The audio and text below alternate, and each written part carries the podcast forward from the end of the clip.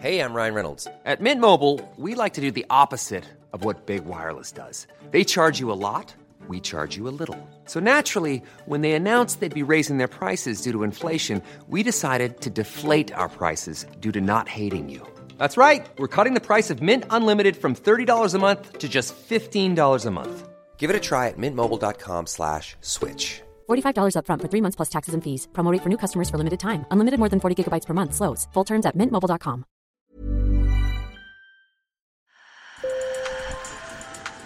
Bonjour. Hello. Hola. Marhaba. Sur le fil. Le podcast d'actu de l'AFP. Des nouvelles choisies pour vous sur notre fil info. Cette semaine, c'est la dernière de l'année pour Sur le fil. Alors avant de nouvelles aventures en 2023, on vous propose une série d'épisodes pour faire le bilan de 2022 et se projeter. Aujourd'hui, on s'intéresse aux mots qui ont fait l'actualité en 2022. Chères auditrices, chers auditeurs, vous avez partagé avec nous les mots qui vous ont le plus marqué cette année. Ces mots MOTS sont aussi parfois des mots MAUX. Allô, bonjour sur le fil. Alors je dois vous dire que j'ai pas mal hésité entre le mot guerre et le mot climat. Pénurie, inégalité, boycott, corruption, élection et climat. Bonjour l'équipe de Sur le fil. Pour moi, le mot qui aura marqué 2022, c'est le mot guerre. Avec votre aide sur le fil a choisi quatre mots, expressions et même un nom propre. Très subjectivement, ce sont pour nous les mots de 2022. Sur le fil. Finalement, euh, je me suis décidé à choisir climat. Alors pourquoi ce choix? Euh, Certainement euh, parce que les conséquences du réchauffement climatique ont fait l'actualité et que j'ai l'impression, vu d'ici, près de Paris, que pour la première fois, un grand nombre de personnes se sont senties concernées par cette actualité. Je me demande si c'est euh, l'année d'un tournant. Comme notre auditeur François Gémen pense que 2022 marque un tournant pour le climat, ce chercheur est membre du GIEC. Je pense qu'il y a vraiment quelque chose d'important qui s'est produit dans l'opinion lorsqu'on a réalisé à quel point les impacts du changement climatique allaient être violents en France.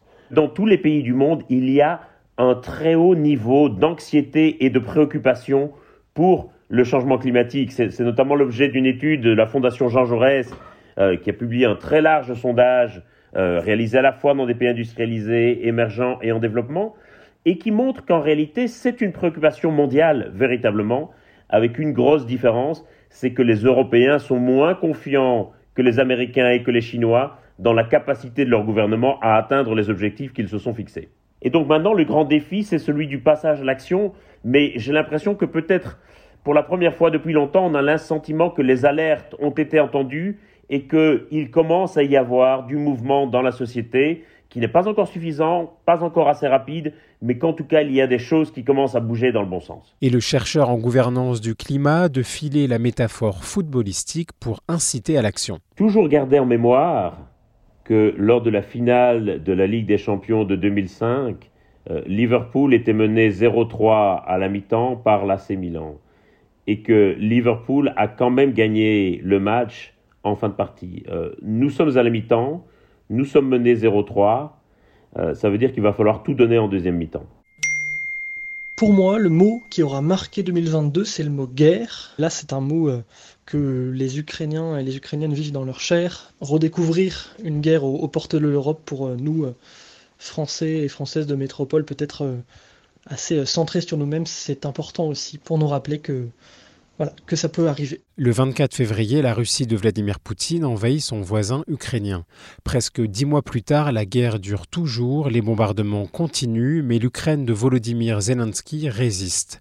L'armée russe a reculé et à l'approche de l'hiver, le front s'est gelé à l'est de l'Ukraine. Ce qui a marqué aussi ces derniers mois, c'est la crainte d'une apocalypse d'un Armageddon nucléaire. Mon collègue Didier Loras, qui travaille sur les questions de défense à l'AFP, a répondu à mes questions. Didier, pourquoi a-t-on parlé autant d'apocalypse nucléaire en cette année 2022 D'abord parce que Vladimir Poutine a remis le dossier sur la table euh, trois jours ou quatre jours après le début de son offensive en Ukraine. voyant sans doute déjà que les opérations ne se passaient pas exactement comme il l'entendait, il a évoqué le fait que la Russie était, comme on dit, une puissance dotée. Donc il a souligné le fait que c'était une arme dans son arsenal, tout simplement. Et comment les Occidentaux réagissent? Bah très mal. Euh, l'arme nucléaire, c'est quand même un tabou depuis euh, Hiroshima et Nagasaki. Et c'est justement parce qu'on la possède qu'on dissuade les autres de l'utiliser. Donc le fait d'en reparler de cette façon-là, euh, alors même que l'existence de la Russie n'est absolument pas mise en danger, a tout d'un coup remis sur la table quelque chose de, tout à fait effrayant et, et qu'on n'avait pas vécu depuis très très longtemps. Et puis de l'autre côté de la planète, le comportement de la Corée du Nord inquiète la communauté internationale. Le régime de Kim Jong-un multiplie les tirs de missiles et pourrait bientôt faire un nouvel essai nucléaire.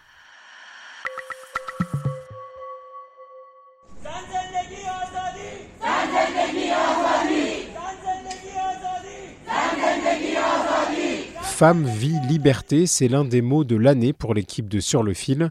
Cette expression est devenue le symbole du mouvement de contestation en Iran depuis bientôt trois mois. Ce slogan, euh, en fait, vient euh, de Kurdistan en Turquie euh, et c'est un slogan qui est souvent donné déjà par les femmes kurdes militantes proches du parti du euh, Kurdistan euh, en Turquie. Azadeh Kian est sociologue. Selon cette spécialiste de l'Iran, le slogan Femme, vie, liberté a été repris au Kurdistan iranien après la mort de Massa Amini. La police des mœurs avait arrêté cette jeune femme pour non-respect du code vestimentaire strict qui impose notamment aux femmes de porter le voile en public. pour la première fois, ce slogan a été largement chanté par des personnes qui assistaient à son enterrement. Et à partir de là, euh, ce slogan, euh, Jan Jan Azadi en kurde, en persan Zan Zendegi Azadi, a été repris un peu partout euh, en Iran, y compris dans les régions non persanophones ou non kurdophones. La mort de Massa Amini a déclenché une révolte inédite contre la République islamique réprimée dans le sang. Une ONG basée à Oslo parle d'au moins 458 manifestants tués. Euh, il ne faut pas oublier que le port obligatoire du voile, qui est très très contesté par maintenant des pans entiers de la population féminine en Iran, euh, est dans l'ADN du régime euh, islamique. et en, en, réalité, ce que revendiquent les Iraniennes, c'est d'avoir le choix de porter ou non le voile. En solidarité, ce slogan est aussi chanté dans les grandes capitales du monde, comme à Paris, à Berlin ou à Tokyo.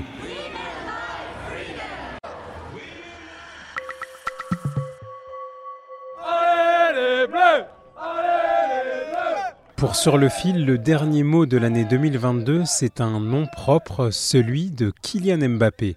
La pointe de vitesse du numéro 10 français et ses buts, déjà 5 dans cette Coupe du Monde, impressionnent la planète foot. Alors Kylian Mbappé entrera vraiment dans la légende dimanche si les Français sont de nouveau...